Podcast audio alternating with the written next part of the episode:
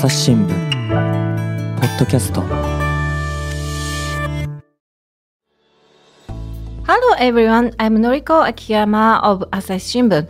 So we offer the same content in English version and the Japanese version, so please enjoy both. And this is of course English version. So let's improve our language together with me. Then today's guest is Benjamin Bartlett, uh, Assistant Professor of Political Science at Miami University in Ohio. Miami University in Ohio. Yes. So it, it's really confusing. Uh, yes, although, as I like to point out, we had the name before the city. Oh really? Yes. The university is older than the city in Florida. Oh, oh, sorry. So I have to say sorry. okay, so Benjamin, so uh, welcome to our program. So, so now, so you're a specialist of cybersecurity policy. Yes. Yeah, okay. So originally, so when you came to first time in Japan is so when? Uh, my first time in Japan was 1999. So Obuchi was prime minister. Ah, yeah, okay. yeah, yeah. I, w- I remember. yeah, of course. So you were a college student or high school student or like that? College student. Oh, so the like exchange program? Uh, yes, a study abroad program. So the, you went to Morioka, Iwate Prefecture. Yes, as a as a tr- study abroad student. So how long? Uh, for about six months. Six months. So how was that experience? Uh, it was very interesting because I lived with a host family, um, and then also, along with taking classes, helped uh, in uh, middle school. So I got to Uh, see in English lesson? in, in English, Ah, of that's course. good. Yeah. Yes, I basically just repeated things in English, um, but it let me uh, get an idea about everyday life in Japan. Mm. So please share some memorable stories. So in Iwate Morioka. Okay, uh, so one I remember, it was actually very soon after I arrived in Morioka. It was August, and it was a festival, and I don't remember the exact details. Mm. I'm sorry, um, but but it was yes, it was a it was a festival, and it was somehow related to Obon. Yeah. Um, but what it involved was it o- only men participated, so I got to participate. But I'm sorry, the women in our program just watched. Um, but the men had to wear just like kind of underwear almost. Ah, yeah, I know. Fundoshi. yeah, fundoshi. Yeah, yeah. Uh, and carry these boats into the river because Morioka has a river. Uh, so carry them into the river, and the boats had, I believe, the names of people who had died that year, and then you lit the boats on fire. Oh, So it, that was a very interesting Yeah. introduction to Japan. and I imagine maybe so Iwate Morioka's people speak uh, Iwate dialect, dialect, Tohoku dialect. Uh, yes, particularly older people do. Um, but my Japanese was also not very good yet. So, So you could understand Morio Tohoku dialect. no, but I also couldn't really understand Tokyo dialect. okay, okay. So after that, so you graduated the, your university. Uh, you have you had worked as a programmer in a private company. Yes. So why you decided to become a researcher? Um, because I wanted an opportunity actually to go back to Japan Oh, really? and spend more time here. Um, and I liked being a programmer, but of course, I was always just gonna work in the US um, and just write code. Um, and I wanted to learn Japanese and be able to interact more uh, with Japanese people. So, So you have been interested in Japan. So after so your first trip to Japan. uh, yeah, even before my first trip. to Oh, Japan. really? Why? Um, uh, when I was a kid, um, I had been interested in in Asia more generally, but I read a, a novel about samurai, Oh, samurai. and then I got more interested uh, in Japan. Uh, and after that, I watched samurai movies, and then later, of course, anime. Although, Ah, game manga. of course, yes, Mario and Nintendo Ah, Mario, were, were yes. Mm. very famous at that time. So, of course, Japan was like the land of video games. so I got more interested through that. So, in terms of culture or entertainment, what what sort of the Japanese culture uh, you especially like? Uh, not only anime, game, manga, like novel or Um, now it, it's funny because um, it, it's so hard to pick one thing anymore. I can kind of tell you why I got interested originally, but now I kind of like Japanese culture broadly. Um, but for example, I do like when I come here, just walking around um, and you know you can walk and see you know a fabulous shrine or temple uh, but then you know i'll walk and just see many stores and they're right next to each other and there's many interesting things going on.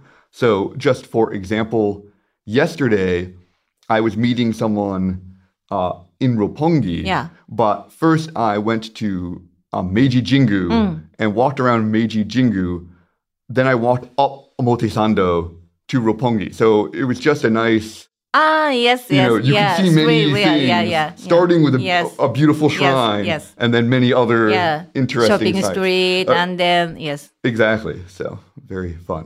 So maybe you like the some atmosphere of quiet, Yeah. calm, and the so ambience. But also you like the shopping street and really crowded, and the, so you like both. Yes, and and of course the food. Oh, of course. You, so what do you what food do you like? Oh gosh, it's all so good. It's hard to decide. Oh, but over the weekend I had unagi for the first Oh. time in a few years, and I love unagi. Oh. and I forgot how much I love unagi, and then I ate the unagi, and I was like, oh yes, this is very delicious. So you said you love uh, samurai. So how about samurai movie? Uh, yes, so I watched a lot of samurai movie. For Um, example, so I watched the entire Zatoichi oh, series. Uh, The- Katsu Shintaro. Yes, Ah, that's good. yes, I loved those. He's really good in that role. Um, and of course, uh, you know, uh, Akira Kurosawa movies. Oh, Kurosawa movie. Uh, so what's your favorite one in among Kurosawa movies? Samurai movies or all movies? Uh, all movies. all movies, probably Ikiru. Oh, really? Yeah, that one's really, really, really good. Um, unfortunately, someone just remade it into English, which was a mistake. Oh, you think so? the original is too good. Mm. You, you shouldn't remake great movies. it's, a, it's a mistake. That's good. So how about the samurai movie of Kurosawa? Oh, Mm, probably Seven Samurai. Ah. It's it's a, li- a little easy answer maybe, but it is a very very good movie. But of course, he has many many good movies too. You know, Yojimbo, yes, also yes, very yes. fun. And Okay. So during this trip to Japan, so I heard you went to ka- snack to Yes. enjoy karaoke. yes, first time in a snack. Oh, really? Sure. So how was that experience? Uh, it was a lot of fun. Um, the the mama san and the the regulars were all very very friendly and welcoming. It was me and one other friend went in, and we had a very good time. So oh, that's good. we really appreciated how warm and friendly everyone was. So is there uh, any place like snack in US? Not exactly.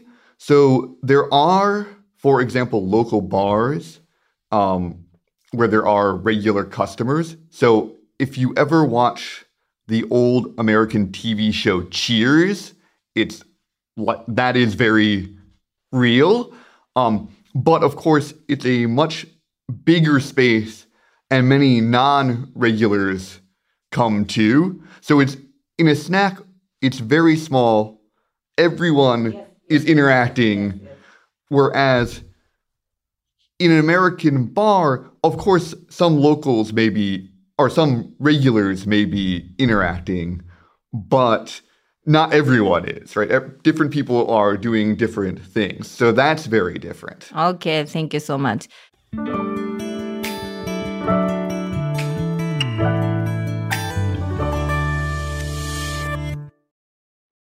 朝ポキお便り来た2週間に1回届くメルマガ朝ポキお便りだ MC のコラムおすすめ配信会リスナーとの Q&A 何でもランキング画面をスクロールすると聞き慣れた声が脳内で再生される。ビュッフェ形式私にとってはある意味難所です。なんでかって？それはもちろん左利きだから。ではまず前菜ゾーンに行きます。一番時間とお金を費やしているのが漫画を読むこと。夜回り猫やちちはやふるゴールデンカムイといったメジャー作品はもちろん全力で押し。てさしか V かご前もどん見たらペイペイじゃねっせペイドンができちょったどセコゾンでも何年かんでんともつけせ聞き逃した回聞いてみよっと。朝ポキお便りはエピソードの概要が書かれた欄を開いて末尾にあるリンクから登録すると届くよ So now, so we move on to your research story. So now, so your specialty is a cybersecurity policy. So the your research about the comparison of the cybersecurity policy uh, of the world countries or bilateral or multilateral cooperation. So, so is that uh, your research? Uh, yes. So I've looked at Japan, especially in comparison with the US in terms of policy, um, but also looking at some other countries too. And then um, in terms of cooperation, I've looked mainly at Japan ASEAN cooperation, although a little um, Japan US cooperation as well. Okay, so uh, in Japan, so the Japanese technology uh, is developing uh, independently or in Japanese own ways. So we call it Galapagos. So Galapagos, we- you you understand the word Galapagos Uh, yes. in this context? yes. Or the Galapagos is used in English or in globally? Uh, at least in America to refer to some of Japan's developments. Oh, really? So still, so Japanese so technology is a Galapagos situation. Um, I don't know about all technology, but at least in terms of information technology, I feel like that's not as much the case anymore. Because of course now, um, Japanese people also use iPhones Yeah. and Android. When I first came to Japan, Japanese people were using these amazing cell phones I had never seen before that were much better than American uh, cell phones. That's Galapagos. Yes, but but now it, it feels more like at least in information technology, um, there there seems to be more common ground. So the so such Galapagos situation does not influence the cybersecurity policy anymore. Um, at least not in that sense. Uh, of course, Japan has its own special situations and uh, has different things that it has to deal with. But I think, at least in terms of the IT technology, that's not as much of the issue. Okay. So uh, you stayed in Japan for your research. So from when? Uh, I was here as a researcher from the summer of 2014 to the summer of 2016. Uh, so about so you research about the cybersecurity. Not yet. At that time, I was looking more broadly at national security policy. Oh, really? So you're based on the uh, uh, general cyber sec- uh, uh, security policy. So why you chose the cybersecurity after that? Um, partly in uh, talking with my advisor, uh, we realized many, many people are working on Japanese national security. Um, not as many people are working on cybersecurity. And of course, I have a strong Yes, yeah, background, in com- yes. in computers. So it made sense that I could contribute more uh, to this cybersecurity issue, which I think was the right decision. So that's a combination of your strengths. yes, the general security issue and uh, so your expertise of a programming or IT background. yes, Oh, that's good. So the that's the reason. So you chose the cybersecurity policy. Yes. Yeah, but I think now the cybersecurity policy uh, is really, really competitive topic in the security area. How do you think? Um, it is, but I think there's still well, there are a couple of us, a few of us, looking at Japanese cybersecurity policy specifically, but uh, there is. How do I put this? There are many, many people working on cybersecurity, but also there's a lot of work to do on cybersecurity. So I feel like there's still room for all of us right now. Um, we all focus on different things. Yeah, yeah, it's a really developing area. So I want to ask, what's the characteristic of the Japanese security policy compared to other world countries? So I think that 10 years ago, that was much easier to answer um, because I would have said uh, Japan was focused more on the economic aspects, whereas countries like the US or the UK were more focused on the national security aspects. I think that more recently, um, both sides have come to understand that both are important. Um, so there is more um, seeing things the same way than there used to be. Um, but um, in terms of the details, there are differences. So Japan just faces a different situation than the US, and so has to do different things to strengthen its uh, cybersecurity than the US does. Um, so, just as one example, uh, in the current cybersecurity strategy, um, Japan is talking about how to improve both digital transformation and advance cybersecurity at the same time, um, which is very important. You want to protect people as they use more technology. But in the US, the digital transformation already happened. Oh, much more advanced. Well, I don't know. I don't want to say advanced, but it just, you know, we've all been using online everything for a while now. Um, and that, of course, has advantages and disadvantages. I mean, in some ways, maybe being slower is better because you can think about cybersecurity while you're building this infrastructure, right? The US put things online and then had to figure out how to protect it afterwards, right? Whereas Japan is doing both at the same time. So that might actually have some advantages too, oh, right? really? So sometimes the uh, developing slowly becomes uh, uh, strength or uh, advantage. It can be Oh. um, because you can learn from other people's mistakes. So, of course, there are trade offs, right? There are advantages, of course, to moving everything digitally, um, which is why Japan is trying to do it. Um, but there are always trade offs. So, there are always good and bad things. Nothing very well, very rarely. Yeah. is, is something all Yeah. good or all bad.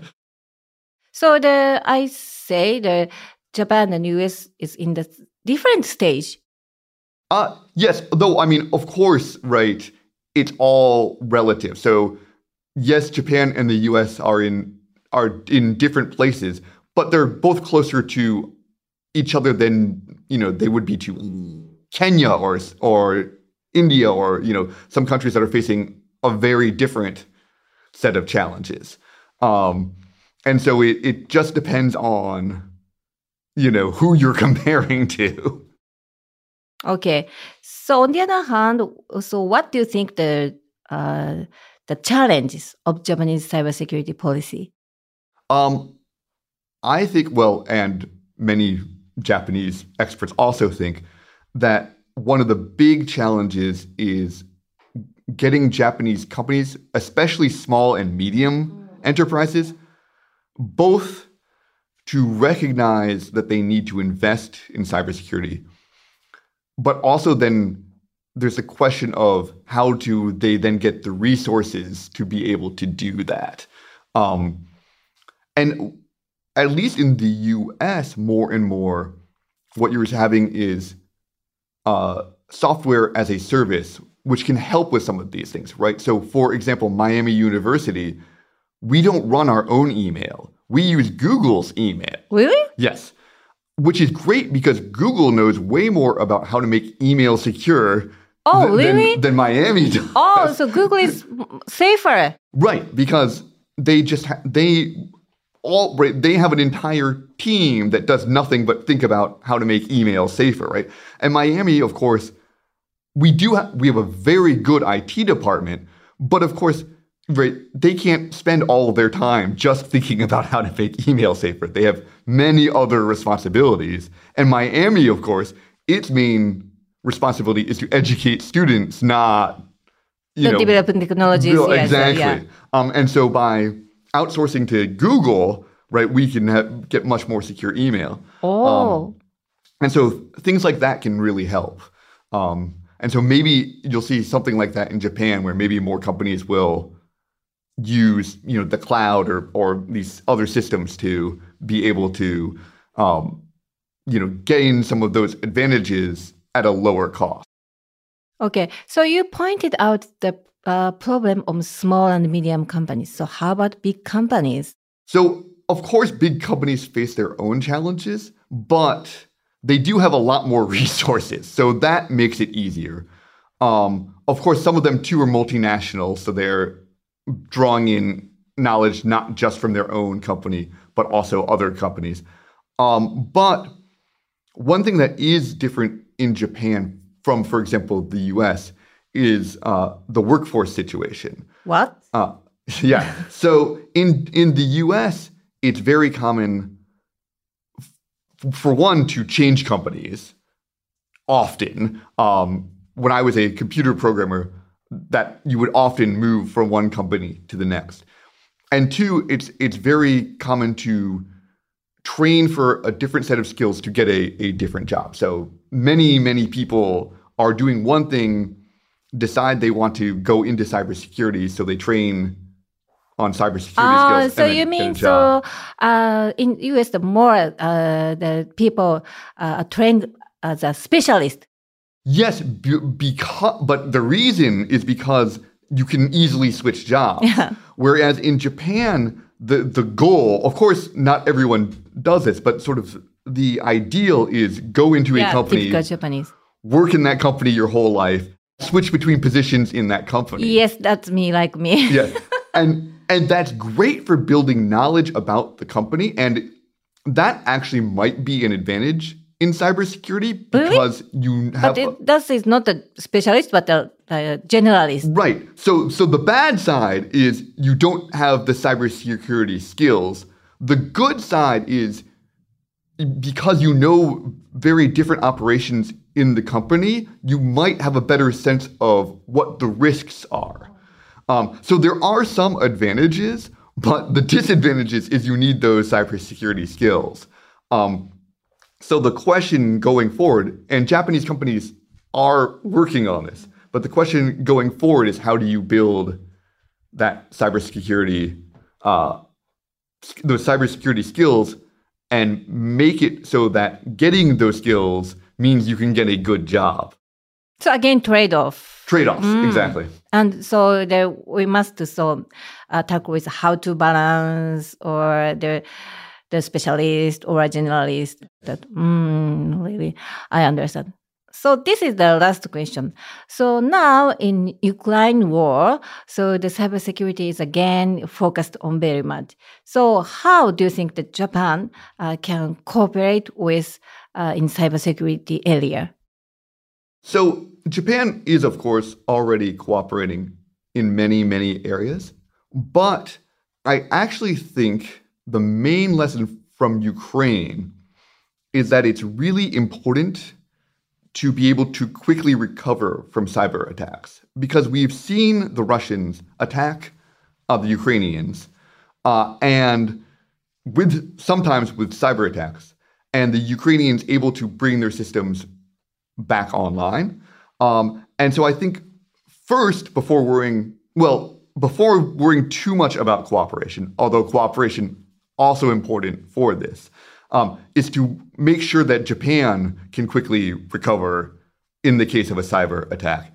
And then, in terms of cooperation, um, help make sure that other countries, for example, in ASEAN, um, can also recover quickly after a cyber attack. Because, of course, defense is very important, but sometime an, an attack will get through, and therefore recovering quickly is also very important. Okay.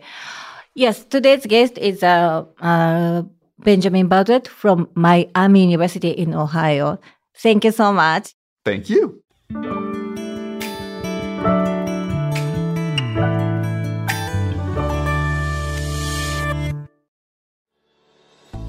So you enjoy this program? Today, I think it is the first time so we discussed about the policy. So from now on, so we welcome the many guests so in lots of areas. So please looking forward to that. Thank you so much. I'm Noriko Akiyama. So see you next time on the radio. Bye.